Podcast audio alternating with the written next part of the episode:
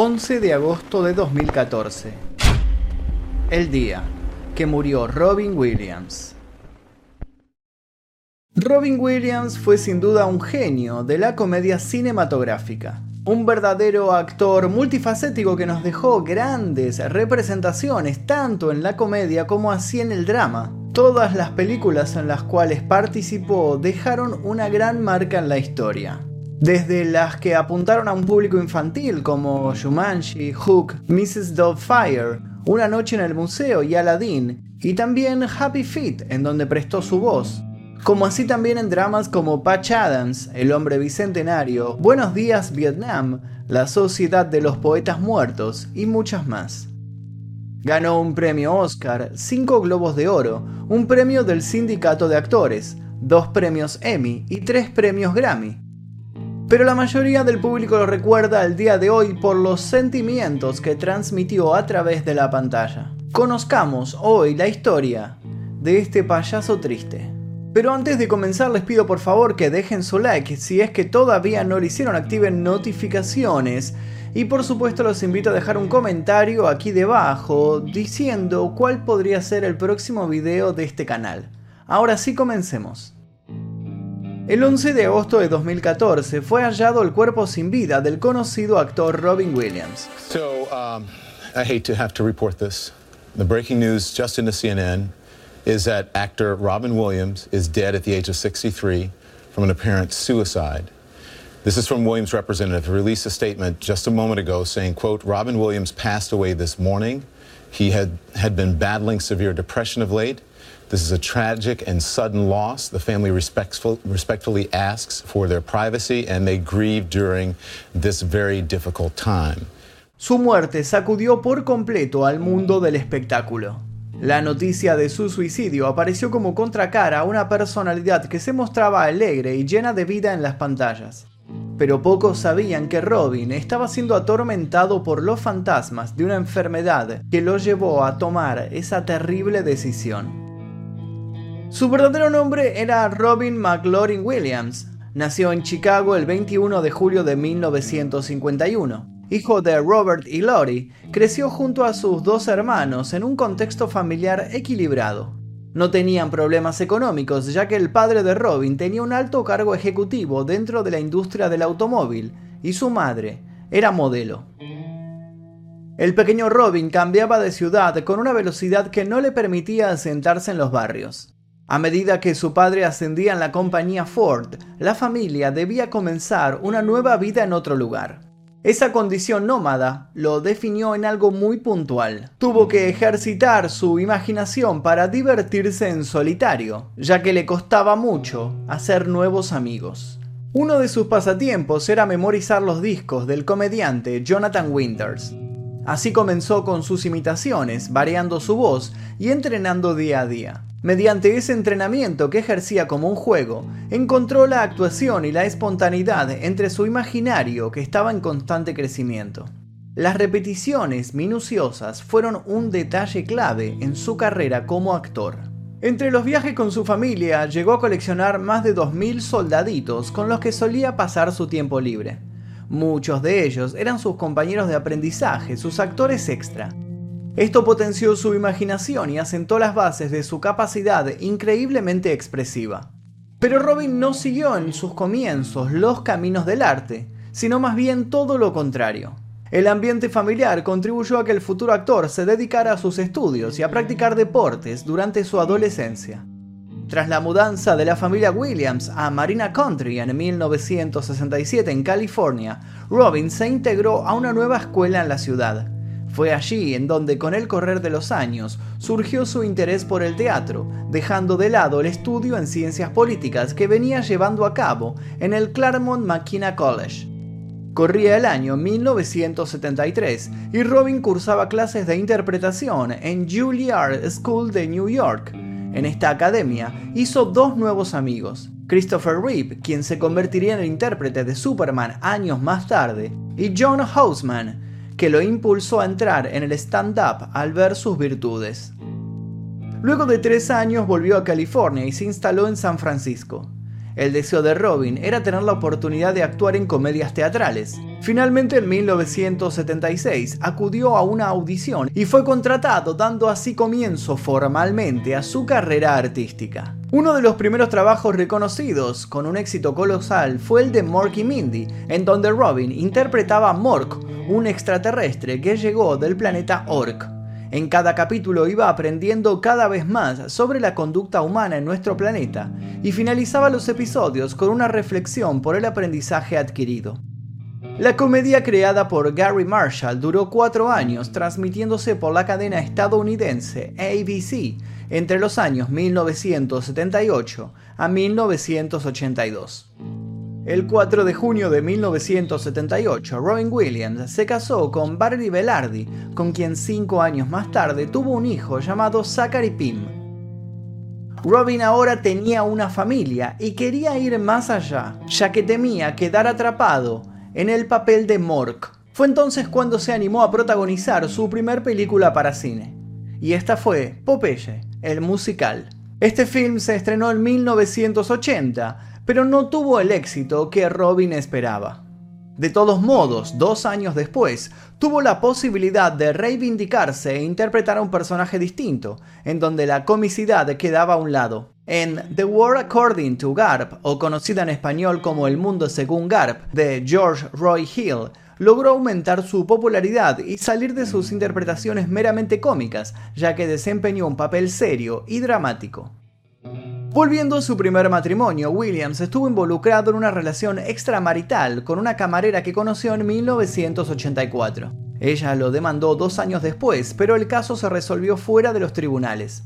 Finalmente, Williams y su esposa se divorciaron. A partir de 1988, Williams actuó en tres películas en las que obtuvo una nominación al Oscar como Mejor Actor Principal, la primera fue Buenos Días Vietnam, en la que interpretó a un aviador y locutor estadounidense durante la guerra de Vietnam.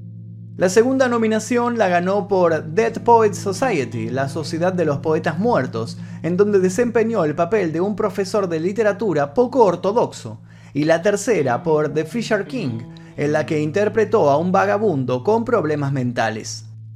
El actor se volvió a casar, esta vez con Marsha Garces, niñera de su hijo, con quien luego agrandó la familia con dos hijos más, Cody Alan y Zelda Rae. Tiempo después contaría que le puso ese nombre a su hija por ser fanático del videojuego La leyenda de Zelda. Poco a poco Robin iba demostrando su capacidad de interpretación de múltiples personajes. Fue en el año 1992 cuando su carrera dio un salto importante, tuvo el ofrecimiento de realizar la voz del genio de la lámpara en la película de Disney Aladdin. Unos años antes, su aparición en Jumanji, la película de aventuras basada en el relato de Chris Van Allsburg, fue un éxito sin igual. La partida de este juego tan peculiar lo catapultó a una victoria que esperaba desde hacía años. Sin dudas, la interpretación del Doctor en Patch Adams en 1996 marcaría para siempre su carrera. Todas las películas nombradas anteriormente son masivamente conocidas, pero en Patch Adams, Robin configuró e interpretó un personaje que jamás olvidaremos. Incluso muchos espectadores se identificaron con él en su lucha por llegar a ser un gran médico y por la particularidad de su terapia de la risa con la cual conmovió a todos y generó una afinidad y una conexión que iría más allá del personaje que interpretaba. La alegría y el amor que intentaba transmitir a esos niños con enfermedades terminales fue lo que realmente llegó a los corazones del público. Una persona llena de vida, de comicidad, que transmitía alegría. Estos puntos serían los que contrastarían con la vida privada de Robin. Una cara era la que el público conocía y otra cara era la que aparecía en su vida privada. Los años pasaban y cada vez que Robin interpretaba un personaje, deslumbraba con su talento. En 1999 se estrenó El hombre bicentenario. Esta vez protagonizó a un robot tipo humanoide llamado Andrew. Nuevamente Robin dio en el punto justo de la interpretación. Andrew era un robot con sentimientos de libertad. Imposible no atrapar al público con este personaje tan sensible y salvando las singularidades, tan humano. En contraposición a esta realidad de éxito y a una vida en constante ascenso y reconocimiento, Robin consumía drogas como la cocaína, una adicción que nunca lo dejaría escapar. Incluso cierta vez llegó a declarar, la cocaína es la forma que tiene Dios para decirte que estás ganando mucho dinero. En agosto del año 2006, Robin se internó en un centro de rehabilitación por alcoholismo tras tener varias recaídas. Casi 20 años refugiándose alternadamente en el alcohol lo llevaron a tomar esa medida por su propio bien y por el de su familia. Pero tenía una adicción que justamente lo caracterizaba, y esta era la adicción al humor. Una vez en una entrevista confesó, es algo muy poderoso para los comediantes. Esa risa, esa necesidad de hacer reír, es como una droga. Esa aceptación del público es muy difícil de reemplazar con algo más. En el año 2011, divorciado nuevamente y recuperado de sus adicciones, llevaría adelante un documental en la BBC para Discovery Channel llamado Curiosidad, cómo funcionan las drogas. Volviendo a sus papeles memorables, llegaba su interpretación como Mrs. Dogfire. El actor protagonizó a un padre desesperado, recién divorciado, que encontró la manera de poder seguir viendo a sus hijos disfrazándose de la señora Dogfire. De esta manera se introdujo en la casa como cuidadora de los niños. En este rodaje se supo que Robin se presentaba paranoico y drogado en varias oportunidades a grabar, incluso algunas de ellas apareció enfermo y descompuesto del día anterior. Pese a esto, su talento equilibraba la balanza todo el tiempo. Su capacidad para cambiar la voz e imitar acentos le permitió hacer papeles burlescos y entretenidos. Además, desarrollaba personajes con perfiles psicológicos complejos, obsesivos, lo que lo hacía un actor con múltiples facetas y versatilidad. Su personalidad tan única combinaba el humor con el drama, sumado a la espontaneidad, lo cual lo volvía un ser muy competente en el mundo del espectáculo. A lo largo de su carrera tuvo muchos reconocimientos en los premios Oscar por sus actuaciones, posicionándolo dentro de un ranking de los 20 mejores actores premiados de todo el mundo. Otro de los éxitos de Robin Williams, por el cual fue considerado el hombre del año, fue la película estrenada en 2006, Una noche en el museo, interpretando a Theodore Roosevelt, personaje que estaba perdidamente enamorado de una nativa del mismo museo. Junto al exitoso Ben Stiller, lograron sacudir la taquilla y participar en su secuela en el año 2009. Pero en el rodaje nuevamente se destacó el comportamiento de Robin Williams.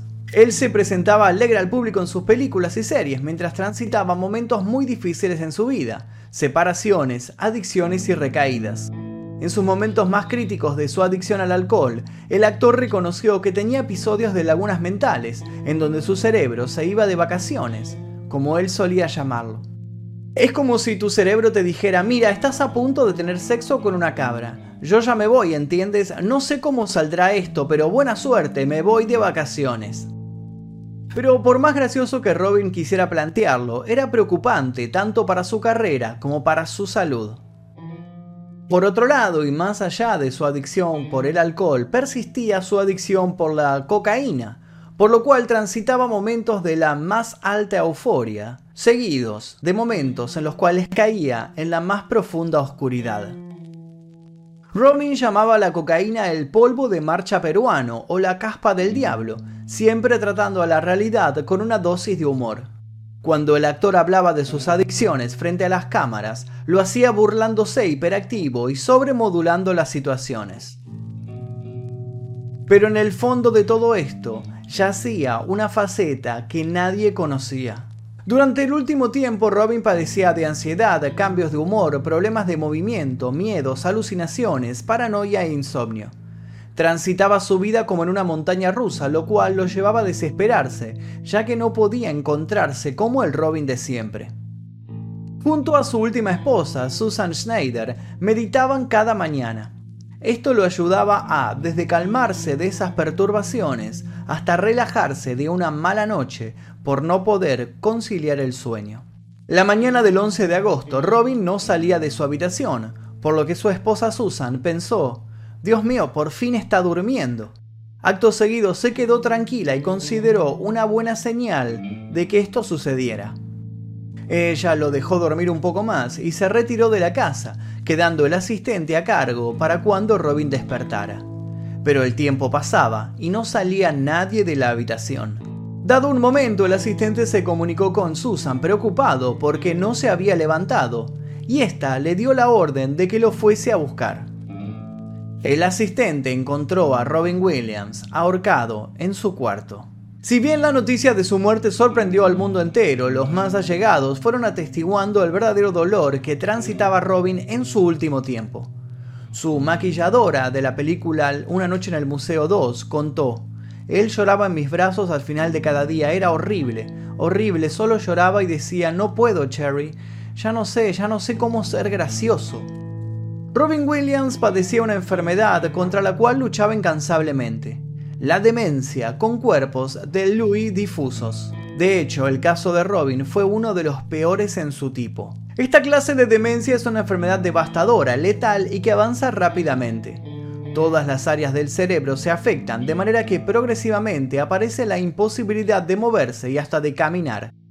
Robin estaba padeciendo ese sufrimiento, pero había avanzado a tal punto y a gran velocidad que no llegó a aceptarla. El director Sean Levy, quien trabajó con Robin Williams en la película Una noche en el Museo 3, confirmó que el actor le había expresado, ya no soy yo, no sé qué me está pasando. Si bien Susan, la viuda de Robin, dijo que estaba bajo un tratamiento específico guiado por los mejores especialistas en el tema, la enfermedad avanzó muy rápido y dominó la situación. Susan luego expresó, él trató de mantenerse entero tanto como pudo, pero durante ese último mes ya no lo consiguió. Era como si una represa se hubiese roto. La familia consideraba que si hubieran sabido a tiempo que padecía esa enfermedad, quizá le habrían dado un poco más de paz a Robin, pero lamentablemente, este tipo de demencia solo se puede diagnosticar tras la muerte del paciente. La autopsia del cuerpo de Robin Williams no reveló ni drogas ni alcohol, sus dos adicciones que atormentaron su corta vida de 63 años. La causa de su muerte fue caratulada como suicidio por asfixia. Luego de su fallecimiento, muchos artistas del espectáculo lo recordaron entrañablemente. Christopher Reeve, por ejemplo, amigo íntimo de Robin, recordó que tras su accidente a caballo, Robin se apareció una semana después en el hospital. Estaba disfrazado con ramas de árbol y pronunciando palabras con acento ruso. Fue la primera persona que hizo reír a Reeve después de su terrible accidente. La vida de Robin Williams volvió al medio en forma de documental cuando su viuda Susan Snyder ideó y produjo su legado titulado El deseo de Robin. En este documental que homenajea al actor se abordan temas de salud mental y cuenta la manera en la que la familia tuvo que lidiar con la enfermedad que lo llevó a la muerte.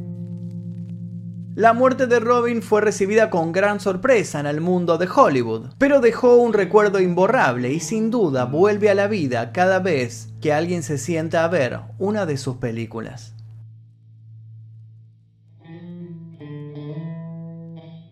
Y hasta aquí el video de hoy, espero que les haya interesado, los invito a dejar su like si todavía no lo hicieron, a suscribirse y activar notificaciones. También los invito a dejar sugerencias de posibles videos para el futuro. Les dejo un par de recomendaciones para que sigan haciendo maratón. Mi nombre es Magnus Mephisto y esto fue El Día Que.